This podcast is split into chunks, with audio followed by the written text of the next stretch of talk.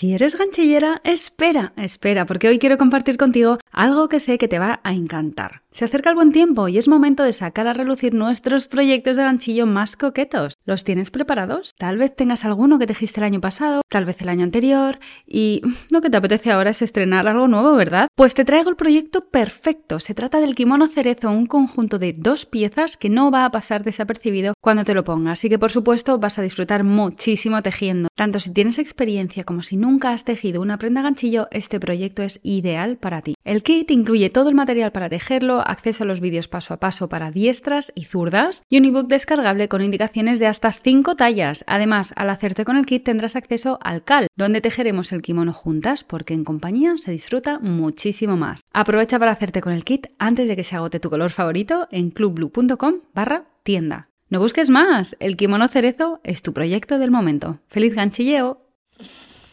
El autocuidado, el saber parar, el saber decir que no algunas cosas, ponerte a ti en el centro, tienes que priorizarte, a ti y a los tuyos.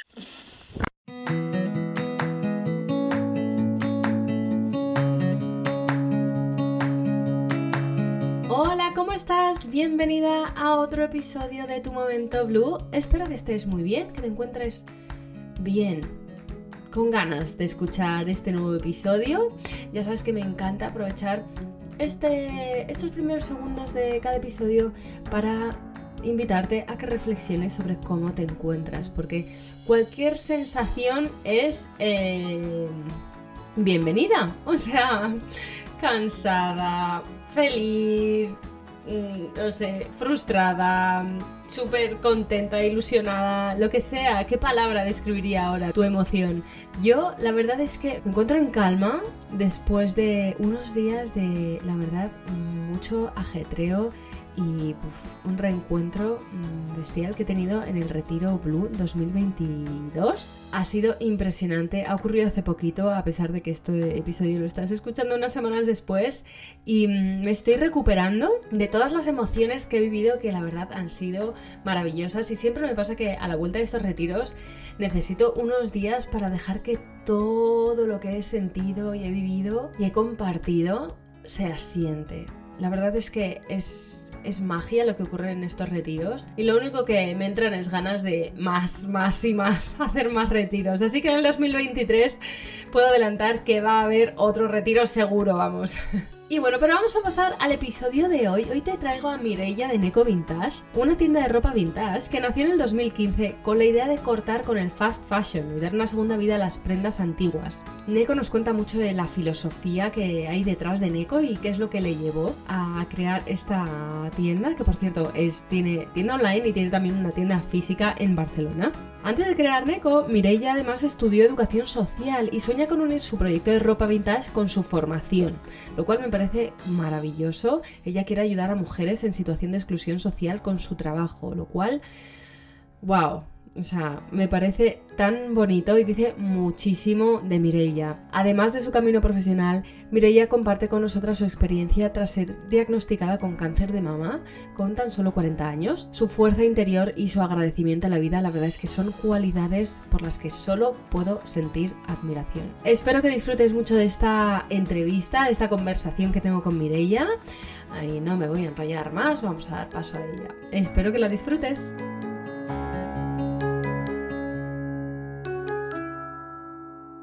Hola Mireia, bienvenida, ¿cómo estás? Hola Marta, pues muy bien, aquí. Un poquito nerviosa a ver cómo, cómo va la cosa, nunca he hecho esto, así que bueno, contenta de ser la primera vez contigo. Pues eh, enhorabuena por salir de tu zona de confort, eso siempre es para ponerse una medalla. Sí, bueno. Además, a primera, a primera hora del día, así que vamos, empezando a tope. Yo llevo unas horicas, ¿eh? que estaba aquí planchando, preparando. Pero bueno, bien, bien, sí, sí. Vámonos allá. Ya me imagino que sí. A ver, son las 10, tampoco es como primera hora, pero, pero sí es empezar el día ahí bien. Sí, sí. Bueno, cuéntanos, para que no te conozca, Mireya, ¿quién eres y a qué te dedicas? Pues mira, yo me llamo Mireya, tengo 41 años y tengo una tienda de ropa vintage. Mi proyecto se llama Neco Vintage Clothes. Mi idea es acercar una moda más sostenible, más ecológica y, y promover un poco, pues eso, la moda circular. Todas las prendas que tengo son escogidas por mí, tienen un mínimo de 25 años y bueno, el marzo del año que viene haré 8 años con el proyecto, así que la verdad es que muy contenta. Luego también tengo una parte que sería la parte de Neko Handmade, que son prendas que yo hago. Eh, normalmente utilizo o patrones antiguos que ya están confeccionados o patrones que diseño yo junto a mi madre y hacemos prendas a partir de tejidos antiguos, buscando un poquito lo que te comentaba, lo de reutilización de, tejidos, botones, hilos no, porque si no se me parte, se me parte de la máquina, pero eso, un poquito promoviendo la sostenibilidad. Y bueno, ¿y por qué de este proyecto y este emprendimiento? Pues mira, yo en verdad soy educadora social. He trabajado un montón de años como educadora social, es algo que me encantaba, es algo que me sigo gustando, pero yo siempre he vestido ropa vintage, siempre me ha gustado mucho ir a mercadillos, rebuscar, Ahora es mucho más fácil. Hace unos cuantos años era mucho más complicado encontrar eh, ropa vintage. Aparte, tenía como un concepto así como de ropa sucia, ropa rota, ¿sabes? Que no es lo que ahora intentamos promover las tiendas vintage, sino que es, era como un poco guarrerías. Mi madre me decía cuando iba con las camisas, me decía, uy, estas guarrerías, estas guarrerías, ¿sabes? Entonces, eso, yo siempre he vestido ropa vintage y un día hice un mercadillo con una amiga, vi que me gustó bastante y entonces a partir de ahí pues empezamos a hacer como cosas un poquito, eh, nada, baterías, mercadillos, cuatro cosas. Y luego yo pues decidí pues profesionalizarme en ese aspecto. Ya me hice autónoma, ya abrí la tienda y, y eso, en un principio intenté combinar la educación social con NECO, pero llegó un momento que claro, tu proyecto siempre te acaba tirando más. Así que aquí estoy. ¿Y cómo fueron esos primeros años? ¿Qué tal? ¿Cómo fue el arranque, el apoyo a tu alrededor? A ver, a nivel de familia, a nivel de amigos y a nivel de pareja, muy bien, la verdad. Yo creo que también empecé en un momento que era bueno, por decir una forma. Antes no había tantas tiendas vintas, ni físicas ni online y me supe hacer un espacio relativamente pronto. Em, también yo no sé nada ni de marketing, ni de redes sociales, ni nada. O sea, yo nací en el 81, mi primer móvil lo tuve con 19 años, quiero decir, yo de Instagram, de tal, no tengo ningún tipo de connotación así en plan profesional, entonces siempre he ido poniendo lo que a mí me ha dado la gana, un poco, un poco hablando de mí, un poco hablando de mi bueno, de cosas que se me ocurren, un poco de mis miedos, un poco de mis alegrías y supongo que eso a la gente le, ha ido gustando y entonces pues fui subiendo poco a poco, la verdad es que bien. Abrir la tienda física sí que al principio fue bastante más duro, te pegas un, golpetazo al principio porque claro, es, es difícil, es difícil, pero yo personalmente puedo decir que me siento privilegiada en ese aspecto y me ha ido bien y me va bien. Dices que hace ocho años que empezaste. Tengo el proyecto, exacto, sí. ¿Y cuándo abriste la tienda física? Más o menos eh, hará unos cuatro años y pico. O sea, ahora en marzo del año que viene hago ocho años del proyecto y hará, pues sí, unos cuatro años y pico. Primero estaba en calle Pavia, que es una calle muy chiquitica que aquí había en Barcelona. Compartía local con una chica que hacía esculturas de metal, imagínate, o sea, la fusión. Eh, pero es lo que te digo, que al principio, pues claro, da un poco de miedo porque no sabes ni cómo te va a ir y ya empezamos a hablar de alquiler, la luz, el agua. Entonces, pues cogí un espacio eso muy pequeño. Y ya te digo, el primer año fue duro. Fue duro porque no, bueno, porque no acabas de ubicarte, el trimestral que te vuelve loca, porque una cosa es hacer un mm. trimestral con prendas que vendes online, quiero decir que, que no vendes tanto volumen de ropa, ¿sabes? Que físicamente que vendes mucho más. Entonces es, es eso, el primer año es complicado. Luego ya estuve los otros bastante mejor y aquí en diciembre del año pasado me vine a calle San Medir y la verdad es que aquí súper guay. Estoy muy contenta. El local es muy grande, pasa mucha más gente, ya me conoce más gente también. Y, no sé, estoy muy contenta, ya te digo, estoy muy contenta. He tenido en ese aspecto, me lo ocurre un montón. He tenido suerte. no, lo de la suerte no. No, exacto, exacto. a, veces, decimos así es suerte. Sí que en algunos aspectos puede haber suerte, en algunos factores pequeños, pero te lo tienes que currar mucho.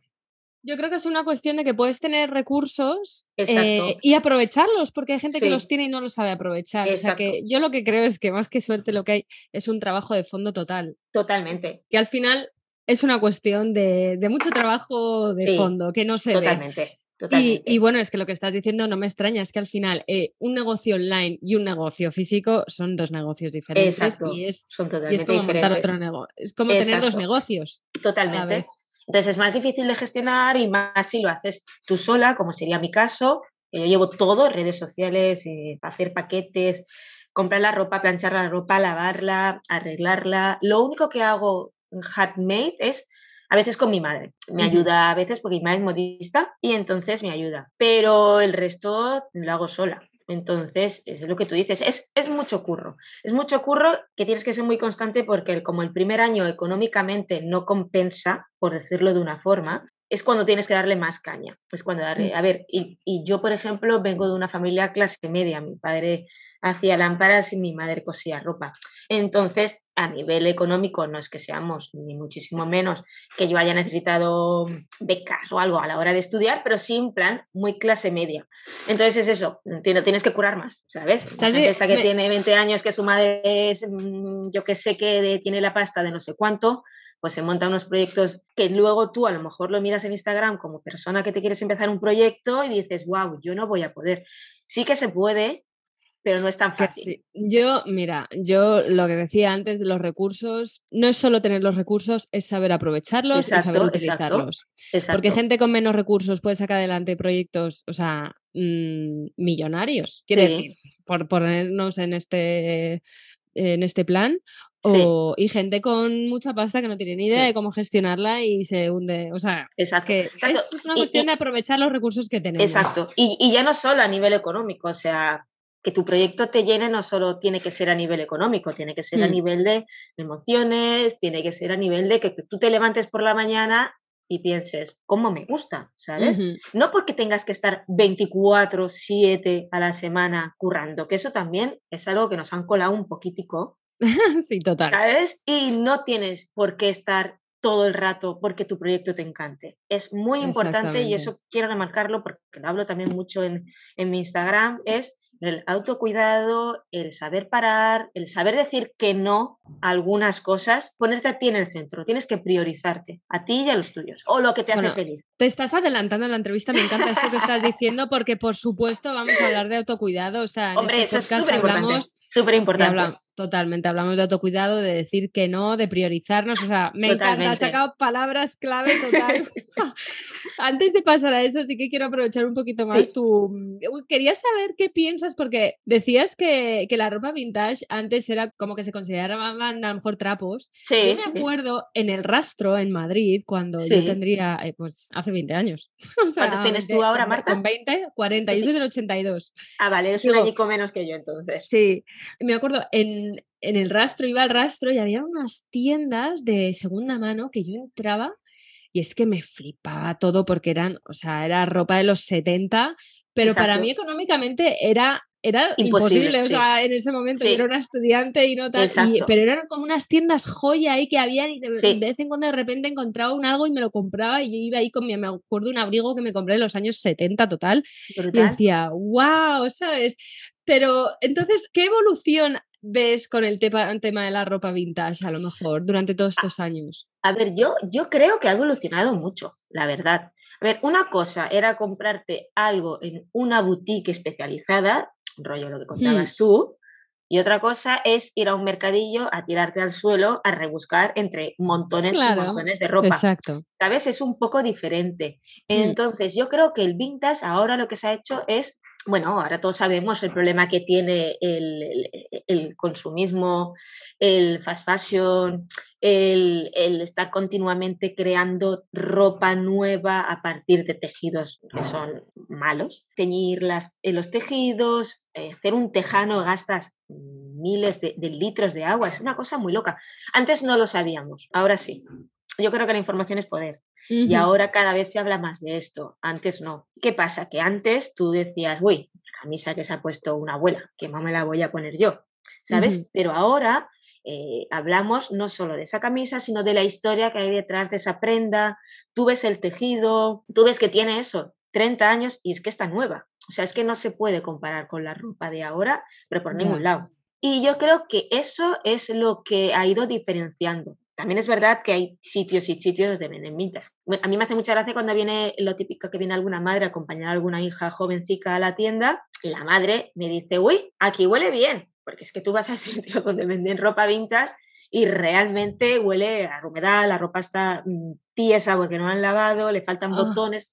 es un poco también la diferenciación de no solo yo, ¿eh? o sea, somos muchas las que cada vez intentamos hacer un vintage un poquito más, bueno, un vintage más cuidado. Claro, ahora entiendo, estaba, estaba pasando por tu tienda y me llamó la atención que había unos tops que ponía los botones son originales. Sí. Y es como, claro, es que encontrar los botones originales y todo eh, debe ser, eh, sí, sí, pues sí, claro, ya un, un, mérito. O sea, claro, me encanta, ¿no? Al final hay un punto aquí de sostenibilidad muy importante en tu marca, eh, que es traer conciencia. Es que es verdad, es que las prendas de ahora es que las lavas dos veces y hasta luego. Y se han destrozado. al final, claro, al final te crean la necesidad de seguir comprando. Exacto, es que continuamente van sacando colecciones. También es verdad que existen marcas éticas que donde confeccionan a nivel, o sea, pagando bien a sus trabajadores, eh, donde los tejidos son sostenibles, etc. Pero a lo mejor los precios marcados no son eh, para todo el mundo, por decir una forma. ¿Sabes? No todo el mundo se puede gastar 115 euros en un jersey. Y esto es mm. real. Pero con ventas sí, tú puedes tener un producto, una prenda de un género bueno, en buenas condiciones y totalmente higienizado, que es como si estuviera nuevo, por 25. Entonces yo creo que es una forma de, bueno, de acercar un poco las prendas buenas a todo el mundo. Claro, es darle una doble vida, que al final eso siempre es bien. Yo creo que sí, es que nos han acostumbrado a unos precios que son, bueno, yo, yo confío en que estamos en el camino de recuperar la, de recuperar la sensatez al final, porque es verdad que, que hay veces, eh, yo con mi pareja a veces digo, es que, ¿sabes que me dicen? No sé qué, es caro, digo, es caro, digo, si es que o sea, ¿cómo puede ser esto caro algo que valga menos de 10 euros? Digo, Exacto. Es que se, se, nos ha ido la olla totalmente. Sí, sí, totalmente. Está totalmente distorsionado. Por eso cuando haces algo handmade, en tu caso, yo ahora, por ejemplo, estoy tejiendo. O sea, yo no era consciente del tiempo que se está haciendo. Yo, yo coso. O sea, quiero decir, yo sé lo que se tarda en hacer un pantalón a medida. Es que hacer un jersey es otro mundo. Entonces, cuando ves jerseys, te ponen hecho a mano, 25 euros, es que te explota la cabeza. Ya. 25 euros no compro ni dos ovillos. Es que es muy fuerte, pero por eso yo creo que es muy importante la información, es muy importante hablarlo continuamente. Yo en mi Instagram doy la tabarra todo el rato que vaya a decir, la gente va a decir qué pesada eres, Mireia, pero es que creo que es muy importante.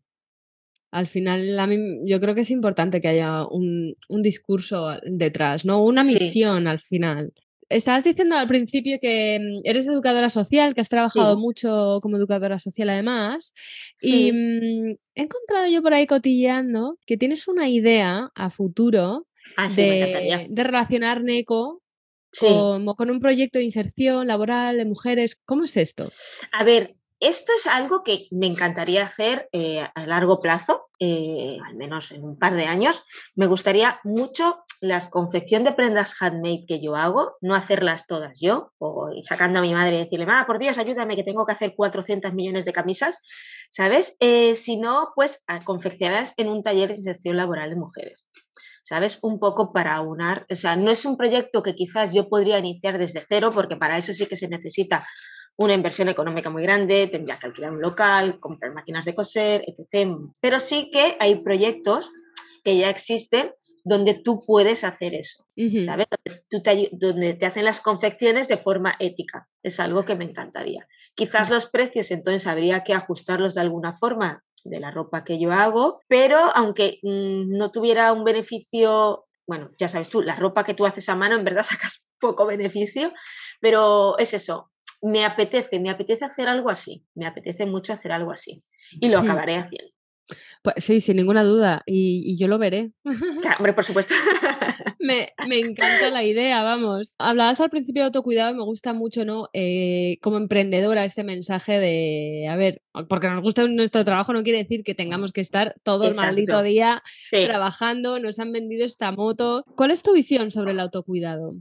al principio lo hacía fatal y por eso ahora eh, lo hablo tanto. Eh, yo he cometido, yo creo, 40 millones de errores en mi paso con mi, emprendimiento, tanto a la hora de eh, no saber poner precios correctos, de hacer pantalones a medida por 60 euros, sea, que me explota la cabeza, así te lo digo, a trabajar 24/7. Yo ya trabajo todos los días, yo de lunes a domingo trabajo, pero sí que es verdad que a lo mejor el domingo trabajo un par de horas, antes trabajaba ocho.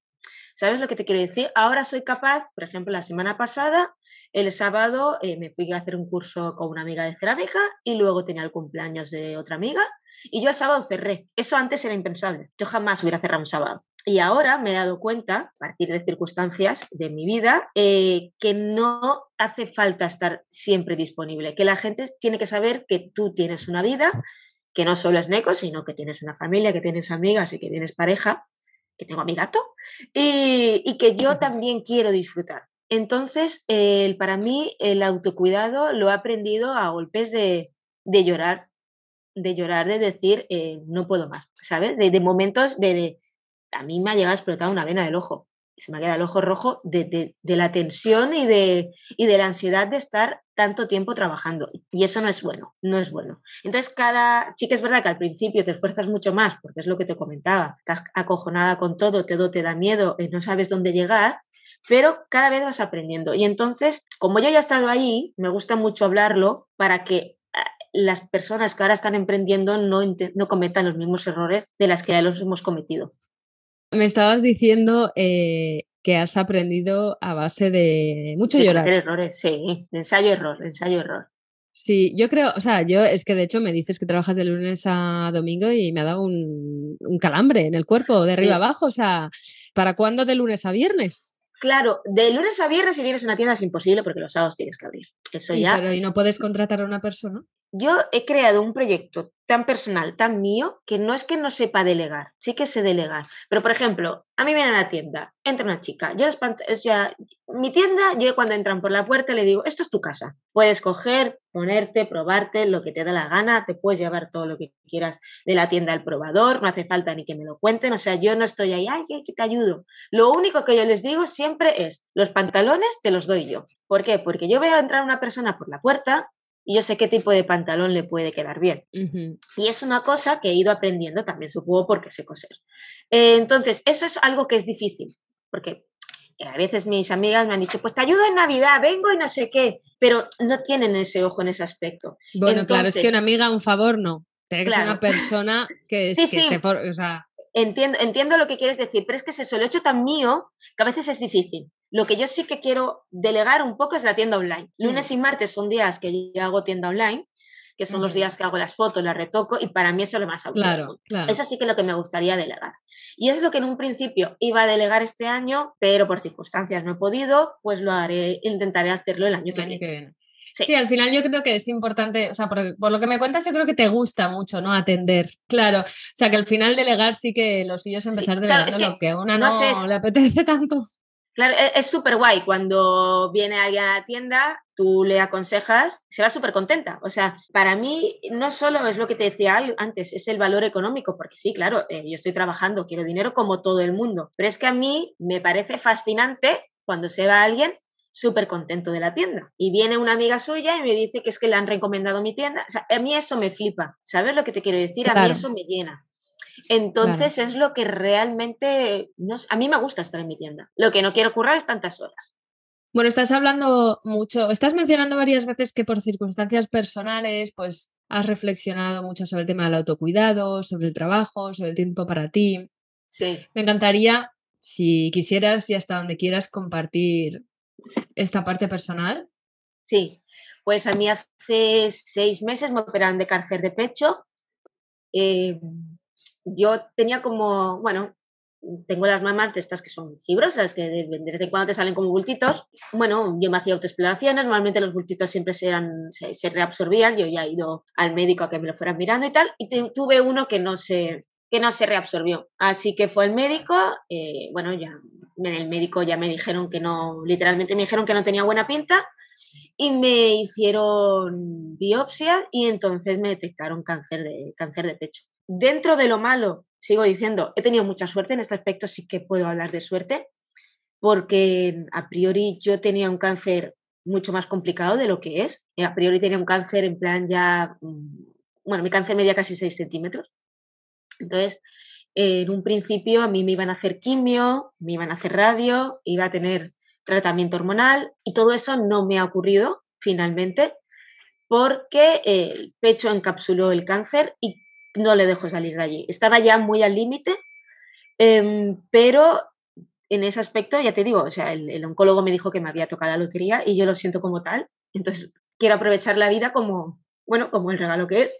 Lo que sí que me han hecho, pues, me han quitado el pecho, me han quitado ganglios, me han tenido que quitar piel y me han tenido que limpiar mucho la zona porque es lo que te comentaba. El, el pecho lo ha encapsulado, no lo ha dejado salir de la zona, pero sí que era un cáncer muy grande. Entonces me han quitado muchísimo. O sea, yo tengo una cicatriz de 12 centímetros en mitad del pecho, o sea, se me subió el pezón un montón, bueno, tengo debajo de la axila no tengo carne y me han puesto un expansor. Un expansor es un, bueno, un recipiente que cada 15 días me pinchaban y me iban inflando como si fuese la barriga de una embarazada. Entonces, ahora si todo va bien, me tienen que hacer pruebas de oncología, si todo va bien, en febrero me cambian y me ponen ya la prótesis.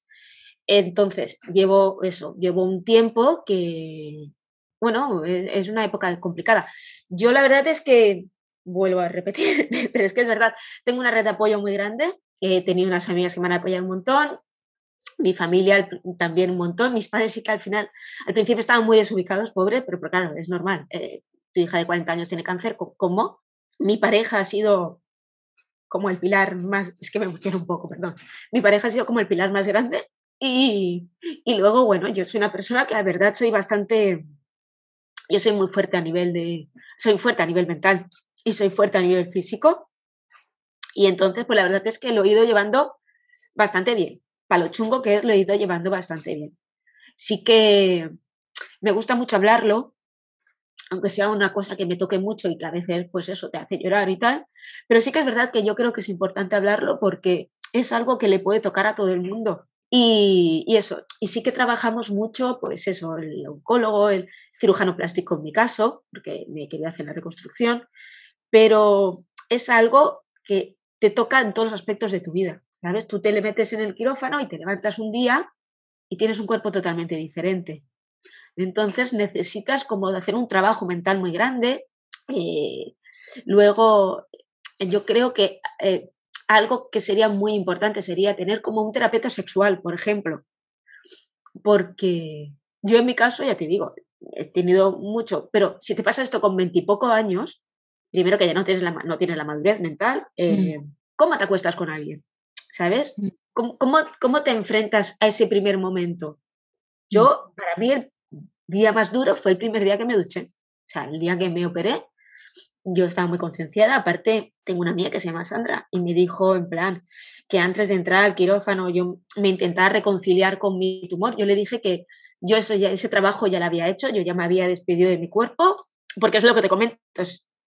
Soy, mentalmente soy bastante fuerte. O sea, yo los meses que me estuvieron haciendo pruebas y tal, porque el cáncer parecía una cosa, luego era, al final era un poco más sencillo, yo daba ánimos a la gente. Y la gente me decía, ¿pero cómo das ánimos? Y es porque yo soy así. ¿Sabes? Yo soy una persona, soy fuerte, soy fuerte en ese aspecto, pero es duro, joder, es que es muy duro y creo que hay que hablarlo. Creo que hay que hablarlo, porque tú ves los anuncios y piensas, ah, mira, cáncer es de color rosa. El cáncer es una puta mierda. Es, es, así. No sé si se puede decir esto aquí. Sí, claro que sí. Pero es una puta mierda. Y entonces eh, lo único que podemos hacer es prevenirlo. Prevenirlo, tocarte mucho, aunque seas joven y te digan que no puedes tener cáncer porque eres joven, tú das la matraca para que te coja el médico y que te mire, porque es muy importante pillarlo a tiempo. Y entonces yo sí que es verdad que fue difícil abrirme al principio tanta gente, que a mí me sigue mucha gente en Instagram, pero lo valoré y pensé que a mí me seguían muchas mujeres, la mayor parte de, mis seguidores son mujeres, y por ejemplo, mis amigas, ninguna se había hecho una mamografía o una ecografía. Y yo pensé, si esto lo extrapolamos a la cantidad de seguidoras que me siguen, 90% no se habrá hecho ninguna mamografía ni ninguna ecografía. Y mm. seguro que hay alguna que necesita que alguien le diga, tía, corre, ves. Mm. Y por eso lo hice. Y la verdad es que he tenido un feedback muy bueno, mucha gente me, ha entendido en ese aspecto, muchas chicas me han dicho que han ido, algunas cuantas le han detectado también cáncer de pecho. Y, bueno, y creo que, que, joder, el hecho de abrirme ha ayudado para que otras personas puedan sentirse identificadas o puedan sentirse con fuerzas de ir al médico y tal, pues la verdad es que, es que vale la pena. Y ya está. Yo, vamos, te agradezco infinito que estés compartiendo esto con, con nosotras porque eh, sí, estoy completamente de acuerdo en que yo creo que hay que hablar de ello. Y esto es un llamamiento a todas las que están escuchando. Tocaos las tetas, tocaos las tetas todos los días de vuestra vida. Y revisemos cuándo fue la última vez que fuimos al ginecólogo y hicimos una ecografía, una mamografía. exacto. Me hizo mucha gracia porque pues cuando lo comenté, una chica me dijo, tía, tal, eh, yo me noto unas molestias abajo, tal, voy a ir al médico, no sé qué se hizo unas pruebas y resulta que estaba embarazada y no lo sabía. Sí, me hizo mucha gracia. Y luego me escribió y claro, eh, no lo sabía nadie. Sabía ella, su pareja y yo. ¡Ah, qué bueno! Porque yo le dije, tía, me cuando lo sepas, por favor. Y me dijo, no, tía, es que estoy embarazada. Y fue como, fíjate qué guay, ¿sabes? O sea, nunca se sabe. Sí, nunca se sabe. Qué alegría. Exacto, exacto. Oye, esto, claro, ¿cómo ha cambiado? Eh, ¿Ha cambiado tu forma de ver Sí. Tu tiempo. Sí, sí, sí, sí. Sí, la verdad es que sí. Sigo siendo hiperactiva, porque también es que yo soy hiperactiva. O sea, yo me quedo en mi casa, eh, en plan, me voy a quedar en mi casa descansando. Voy a tejer 40 horas, ¿sabes? Soy un poco así, o sea, no sé mucho esto de... También hay, hay momentos que me gusta mirar un ratito la pared, pero yo con 10 minutos ya me, mi cerebro hace tu, tu, y ya se vuelve otra vez. Pero sí que es verdad que he aprendido un poco a eso, eso, a priorizarme y a decir que no, a ser más, eso, muchas veces Instagram es, ay, sube no sé qué online, sube no sé qué. Chicas, relajaos un poquitito. Yo a veces lo pongo, lo, lo digo así, en plan, eh, que soy solo una persona, que estoy en proceso, es que me han operado hace seis meses, o sea, un poquillo de relax, eh, y que no pasa nada, que no podemos tener todo ya, la inmediatez, el, mm, toda esta pinga que nos mete el fast fashion, ¿sabes? El 99% de las cosas pueden esperar a mañana. Es, totalmente. Por lo menos una hora. Totalmente, totalmente. Es como, no, ya, ya no. O sea, la mayoría puede esperar a mañana y ya no te digo si es media hora o una hora. Exactamente, sí. ¿Y, y qué, qué, cosas te gusta a ti hacer en tu tiempo libre? Mira, a mí me encanta leer. Eh, me gusta mucho ir a comer fuera. Me encanta ir a comer fuera. Aparte, siempre intento compartirlo en Instagram porque busco sitios de verdad, o sea, que me molan, no en plan por nada, sino simplemente por eso que me gusta. Me gusta mucho tejer, soy súper fan de tejer, o sea, me regaló mi pareja el año pasado para el, tío.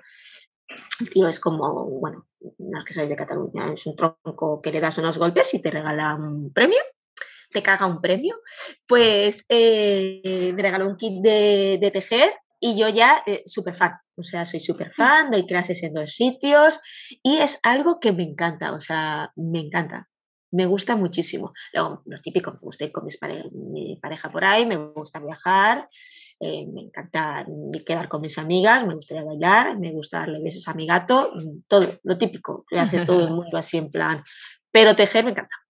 ¿Y tienes algún tipo de ritual o hábito en tu día a día cuando te levantas por la mañana o antes de acostarte? Yo antes de acostarme, eh, a las 12 en punto, le doy un beso a mi pareja y pido un deseo. Pero eso lo he hecho de siempre. O sea, desde que soy pequeña, sí. Eh, pido un deseo y pienso en las cosas buenas que he tenido ese día. Pero ya te digo, eso no es lo hago de ahora. Lo hago desde que era pequeña. Siempre antes me daba un beso a mí misma en la mano. Y si me acostaba cuando era pequeña a las 10, pues lo hacía a las 10 pero ahora intento que sea siempre a las 12. Y puede ser un pensamiento para cualquier amiga, puede ser un pensamiento para el mundo, puede ser un pensamiento para mí. No sé, y es una forma de irte a dormir pensando cosas buenas. ¿Y se, cumplen esos deseos? Sí, Tampoco, sé si son deseos específicamente, pero sí son pensamientos positivos. Son pensamientos positivos. Sí, sí, sí, sí, sí. Qué bonito, me encanta eso. Nunca había Bueno, yo lo de acostarme, yo de hecho con mi hijo practico el, le digo cuál es, tiene tres años, entonces le digo, le pregunto cuál ha sido su, su, cosa favorita del día. Sí, exacto. Para tomarle consciente y siempre me gusta muchísimo lo que responde. Además ahora eh, me responde me dice, ¿y la tuya? Ah, y es que con tres años son lo mejor de la vida. Y entonces Son lo mejor de la vida. y luego también por la mañana. Beso, beso y el deseo, ¿eh? Me lo voy a apuntar, lo voy a practicar. apúntatelo, apúntatelo. Y luego por la mañana lo primero que hago cuando me despierto es preguntarle a la persona que está a mi lado, en mi caso ahora es mi pareja, pero si en algún momento he dormido con mis padres cuando era de esto, es cómo ha dormido. No sé por qué, es ¿has dormido bien? Es lo, mm, para mí es como lo primerísimo que pregunto por la mañana y no sé por qué, pero sí, sí. O sea, que eres de buen despertar. Me despierta mi gato 40 millones de veces durante la noche, entonces ya me he acostumbrado. Sí, sí, no me cuesta mucho, no me cuesta mucho despertarme. Luego tengo sueño todo el día, ¿eh? no te voy a engañar, pero me despierto pronto, sí. Y la última pregunta sería si tienes algo pendiente a nivel de automor, si ahora yo soy la genia que te concede un deseo de algo que te gustaría, un hábito o algo que te gustaría para, mira, dentro de poco es el 2023, ¿qué, qué sería? ¿Te, viene algo en mente? A ver, pues la verdad, algo que me gustaría, pues la verdad es que no sé. Quizás me gustaría, ay, no lo sé, ahora mismo no lo sé. A ver, algo que me gustaría, bueno, algo que me gustaría cumplir en 2023, pues básicamente. Pero de ti, ¿eh? ¿eh? Pero de, un deseo para ti, de, de, sí. De mí, ay, es que la verdad, la verdad es que me gustaría seguir un poco tal y como estoy. ¿Sabes? Porque como este 2022, yo creo que ya he tenido toda la suerte que podía tener, en ese aspecto eh, me parece un poco como eh, egoísta volver a pedirme más cosas ¿Qué dices, por favor? No. O sea. ya, me ha tocado la lotería, tía, ya me ha tocado la lotería. Pues que te toque todas las veces que te pues tenga que, tocar, Mireia. Pues mira, que todas las veces que. claro, o sea, que, ¿cómo puedes eh, considerarte egoísta pidiendo buenos deseos para ti? es que ya, es que ya he tenido uno, es que ya he tenido uno muy grande, tía. Es que he tenido uno muy grande. Bueno, este no lo. A ver, quiero decir, esto no es algo que hayas pedido, tampoco quiero decir. Ya, Quiero, claro, pues, eh, mira, eso es, esto, esto es maravilloso. Esto es lo que esto es lo que estaba yo buscando. Eso, eso es lo que pido. Tener más tiempo libre para mí y para estar con la gente que quiero. Maravilloso. Mireya, muchísimas gracias. A ti, Marta. Cuéntanos ya para terminar dónde te pueden encontrar. Pues mira, estoy en Barcelona, en el barrio de San, en la calle San Medir, número 11 tengo un local muy bonito que tiene arriba tiene un cartel azul que posa alimentación, que es un cartel antiguo, muy antiguo, y lo que usé conservar porque aquí antiguamente había pues es un, local de queviuras que es como, como un supermercado antiguo, por decirlo de una forma. Y yo siempre que pasaba por aquí delante decía, madre mía, cómo me gusta ese cartel, me encantaría tener este local. Y finalmente es mío. Pues Entonces quise conservar el, el local. El, el, local y el cartel, quiero decir. Exacto. Entonces, si pasáis por delante, veis un cartel que pone azul, que pone alimentación, ahí me encontráis. Y en redes sociales, página web para y en redes sociales, exacto. En redes sociales soy Neco Clothes y en la web es www.necovintageclothes.com. Genial. Así que cuando queráis os espero. Muchísimas, muchísimas gracias por a ti, Marta, por todo lo que has compartido con nosotras. Me le pasa muy bien. Igualmente. Muchas gracias. Que tengas un buen día. Hasta luego. Que vaya muy bien. Hasta luego. Gracias. Bueno, pues eso es todo. Espero que hayas disfrutado mucho de la compañía de Mireia. A mí me encantaría saber, pásate por el blog y cuéntanos, ¿vale? Tienes el link en la descripción de las notas de este episodio. ¿Qué haces tú justo antes de, de dormirte o de irte a la cama? Me encanta conocer este tipo de hábitos y rituales que tiene la gente.